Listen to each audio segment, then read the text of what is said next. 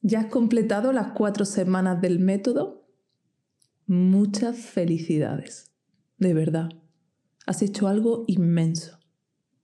Has tenido la constancia y la fuerza de llegar al final. Y eso es muchísimo. Te acabas de hacer un gran regalo. Te aseguro que no todo el mundo tiene la voluntad de dedicar esos minutos al día a su trabajo interior. Espero que sientas tanto orgullo por ti como yo lo siento. Y te animo a que hagas algo especial para celebrarlo.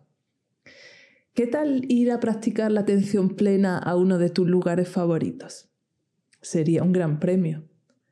A tu cerebro le gustan mucho ese tipo de premios y recompensas, así que no lo pienses y planea esa escapadita al lugar que ya te ha venido a la mente.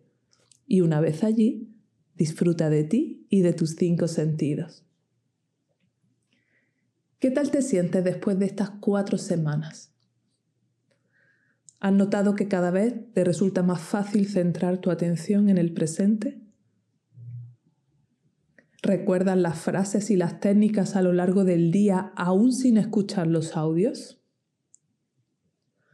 ¿Te sorprende en situaciones cotidianas utilizando tu centro de conexión? Espero que todas tus respuestas sean un sí rotundo. Si en alguna has contestado que no, te animo a preguntar en el grupo de Telegram. Quizás necesitas un poco más de ayuda. Estaré encantada de atenderte. Y si has contestado que sí a todas, pero te apetece ir un poco más allá y sacarle todo el jugo a este entrenamiento, entonces te hago una propuesta para prolongar las cuatro semanas. Un reto de 15 días. ¿Te apetece? Los audios tienen mucha información condensada.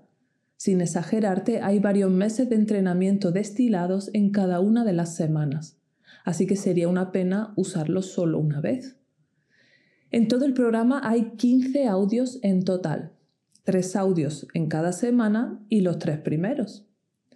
Ahora que ya tienes más entrenamiento y estoy segura de que te resulta mucho más fácil sostener tu atención en el presente, puedes hacer una segunda vuelta utilizando un audio por día.